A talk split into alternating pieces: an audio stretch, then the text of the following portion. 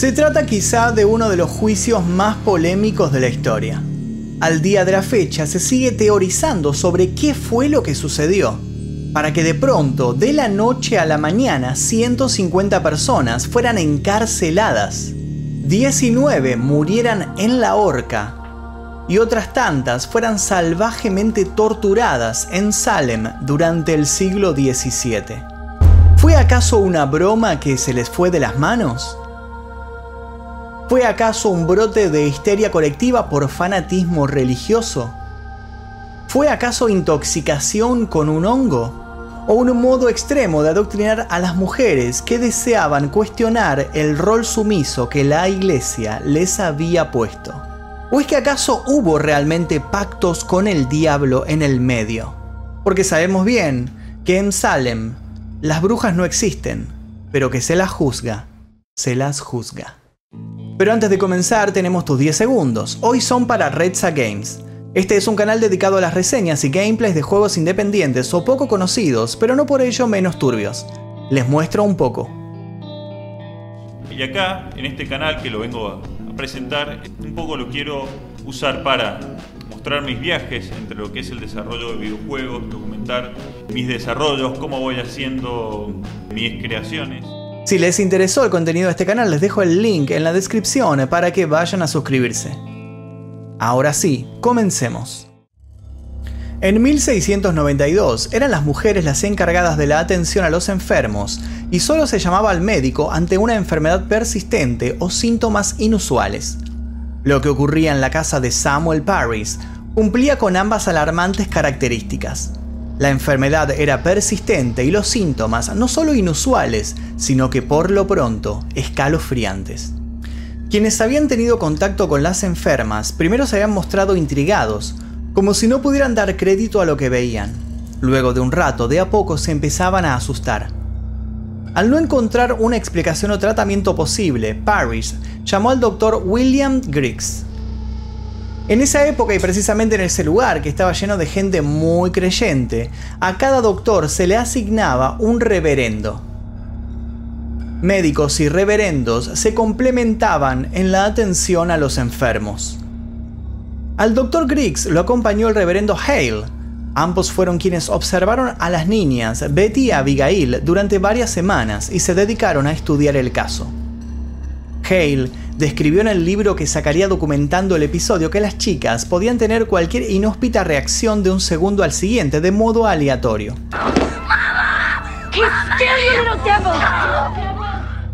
Podían pasar de estar mirando una pared a correr por la habitación en cuatro patas mientras ladraban.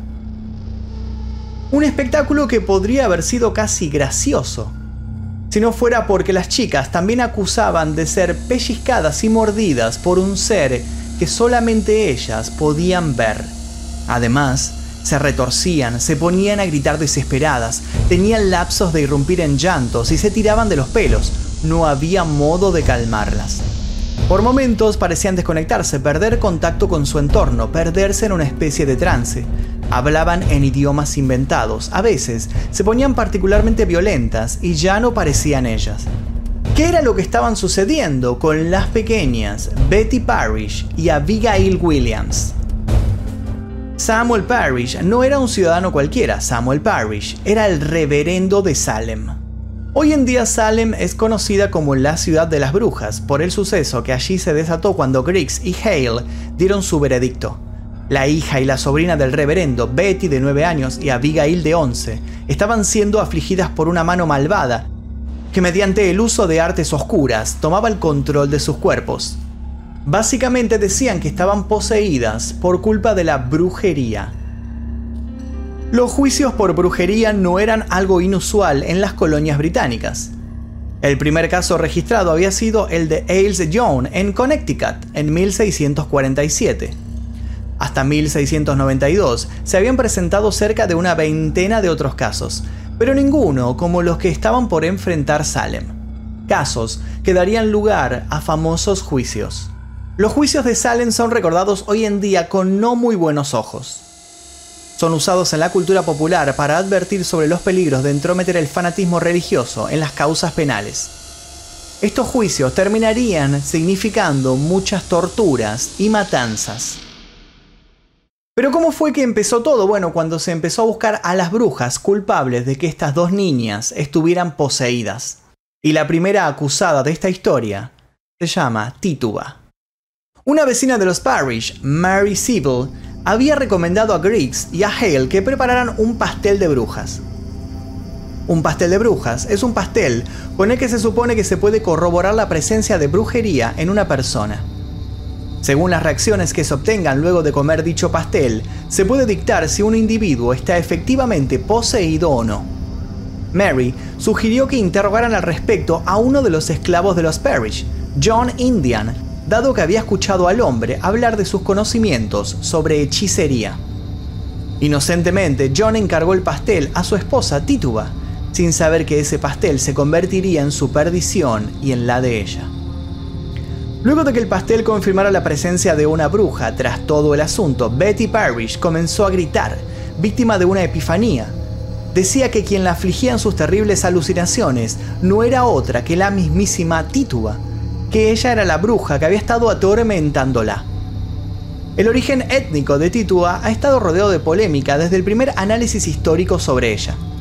Inicialmente se supuso que era de origen indio, pero a lo largo del tiempo fue convertida en mestiza, medio india, medio negra, mulata o tal vez simplemente negra. Tituba confesó haber sido realmente la culpable de la posesión. En sus confesiones habló de su relación con animales que la ayudaban en sus maleficios, de que podía levitar usando palos de escoba y contó cómo había hecho un pacto con un ser siniestro que le había invitado a poner su nombre en un oscuro libro para volverla su aliada. Tituba además dijo que había otros nombres en ese libro y que ella los había leído y que podía dar testimonio y señalar a las otras brujas de Salem. Su marido hizo lo propio, no solo dijo que todas las acusaciones que caían sobre él eran ciertas, sino que podía ayudar a atrapar a otros tan culpables como él. Años después se descubriría que estas confesiones habían brotado luego de que la pareja fuera golpeada y amenazada por Samuel Parrish, que casualmente tenía razones suficientes para querer recuperar la simpatía de su congregación.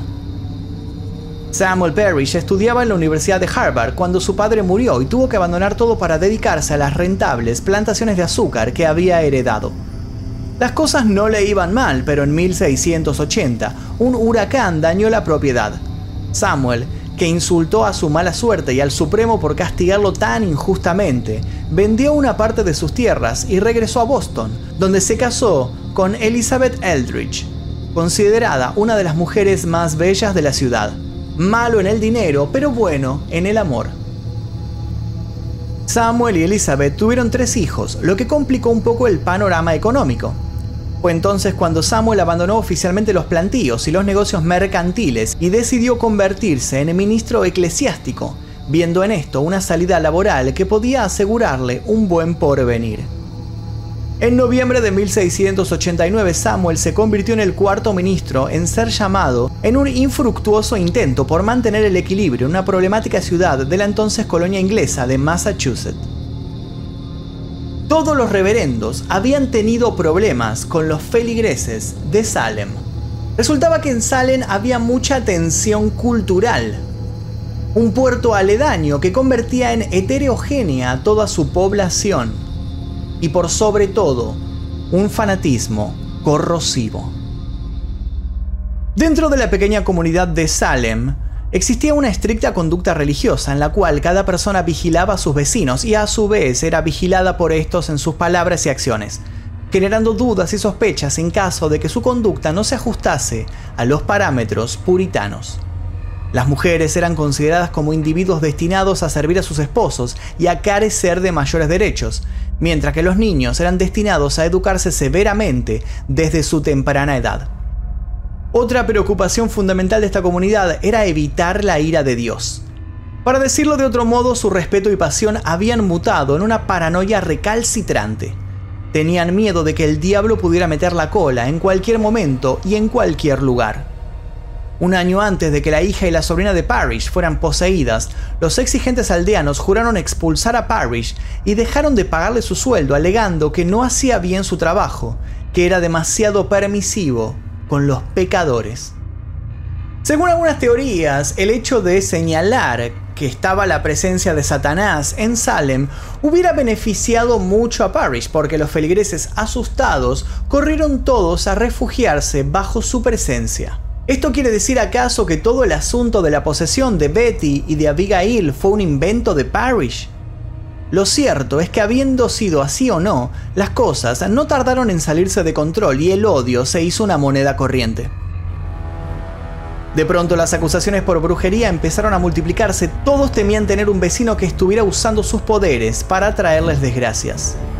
El caos caía sobre Salem con la peor de las maldiciones.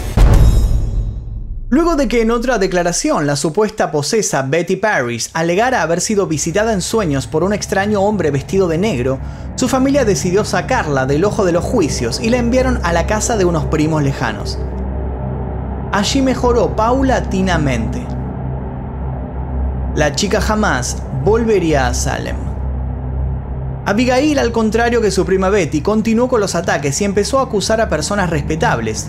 Algunos historiadores, como Norton y Roach, especulan que Abigail, una menor huérfana, disfrutaba al verse de repente como centro de atención y con poder sobre los adultos.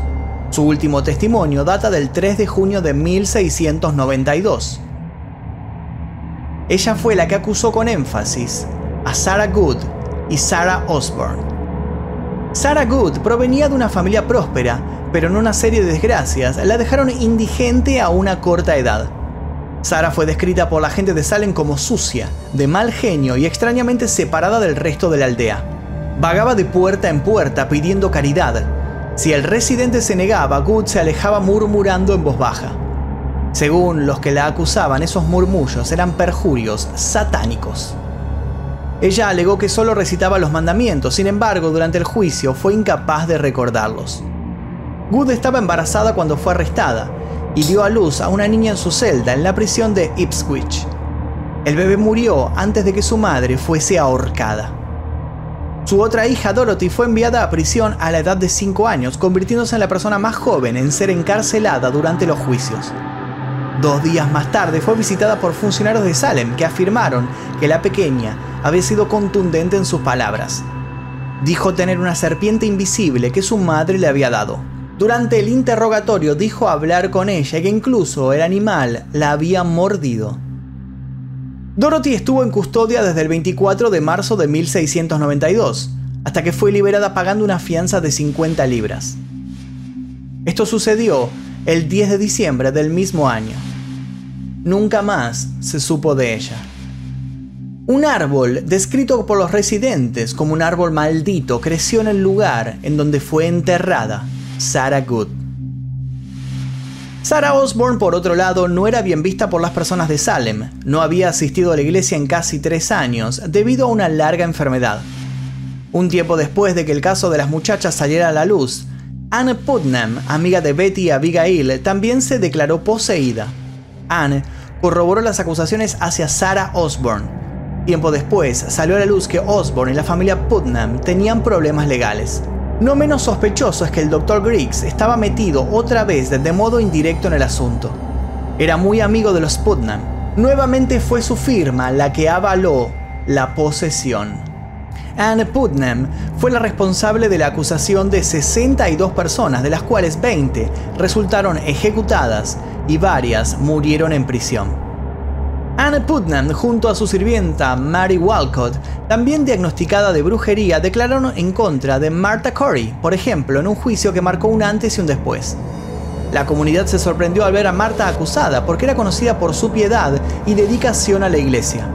Ella nunca había mostrado su apoyo a los juicios de brujas y expresaba abiertamente su creencia de que los acusadores estaban mintiendo. Fue entonces cuando la furia cayó sobre su ser. Durante los juicios las chicas comenzaron a imitar los movimientos de Marta como si estuvieran siendo controladas por ella. Si ella las miraba, se ponían a gritar histéricas. Su marido, Giles, la defendió contra las acusaciones y también fue acusado de brujería.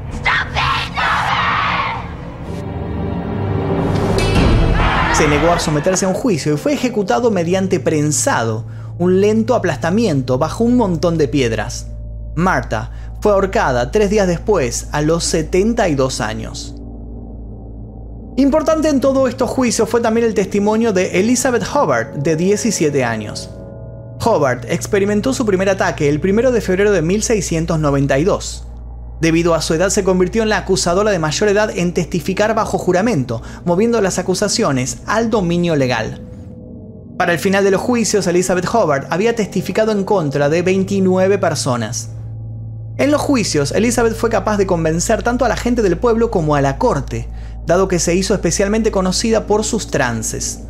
Pasó todo el juicio de Elizabeth Proctor, por ejemplo, en un profundo sopor que no le permitió articular palabra.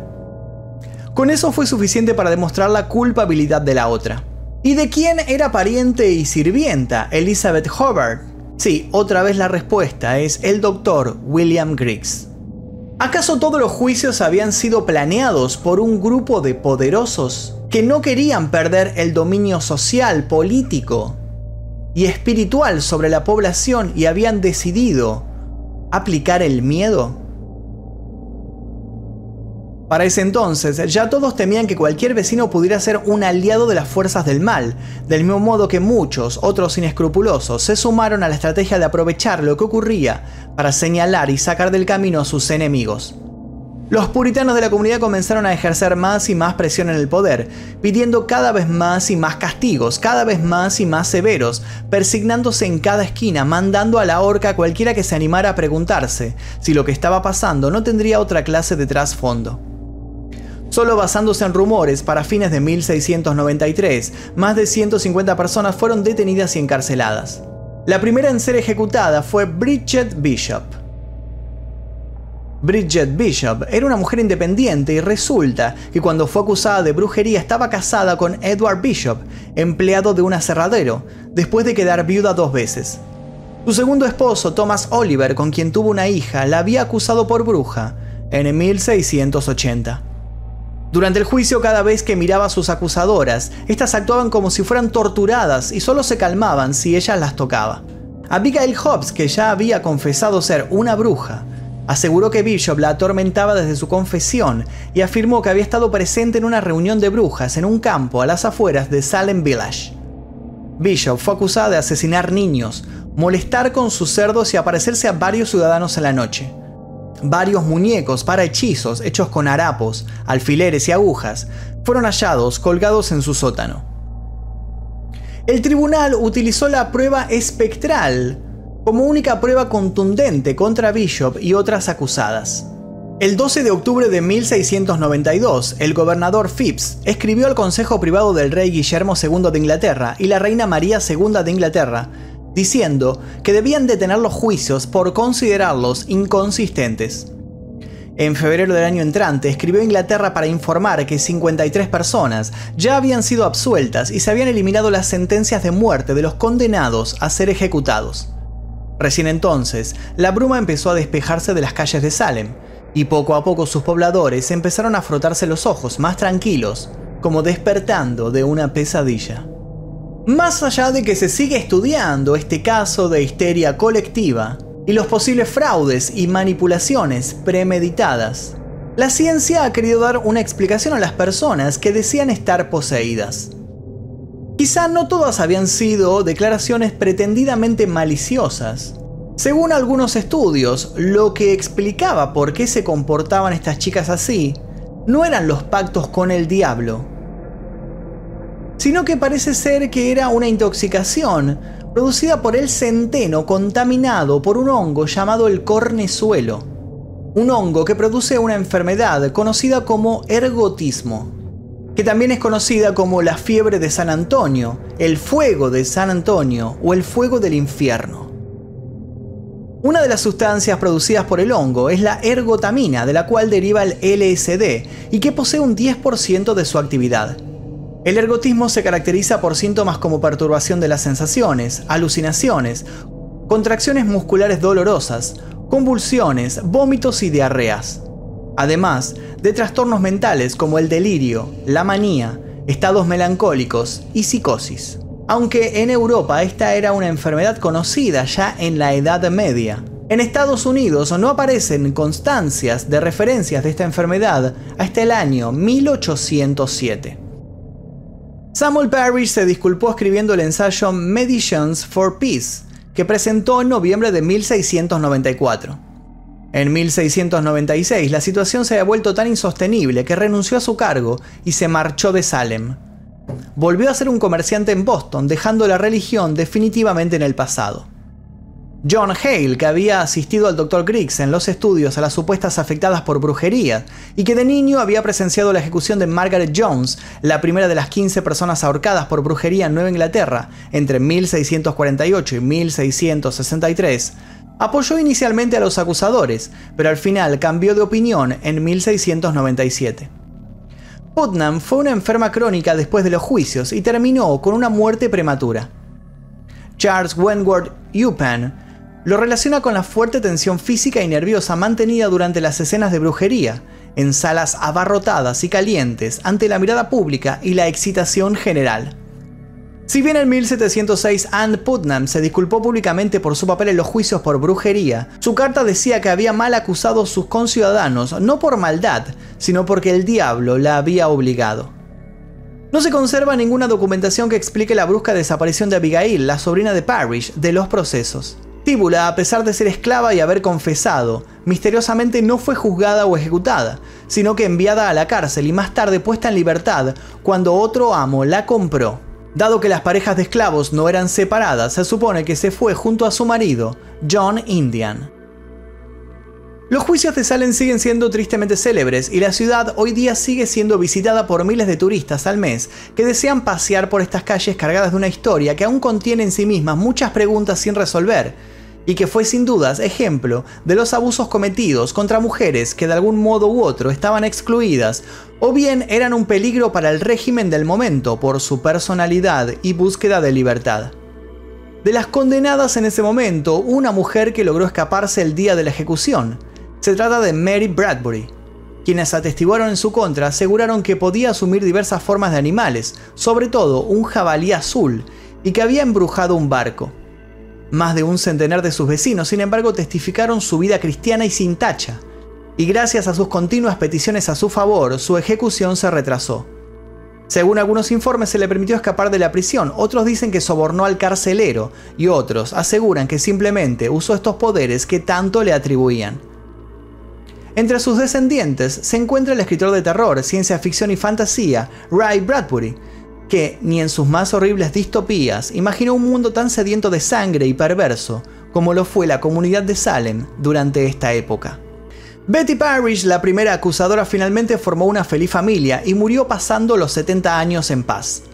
Nunca se supo si la niña fue inducida a engañar a todos por su padre, si realmente estuvo intoxicada o si el diablo le había tendido una trampa.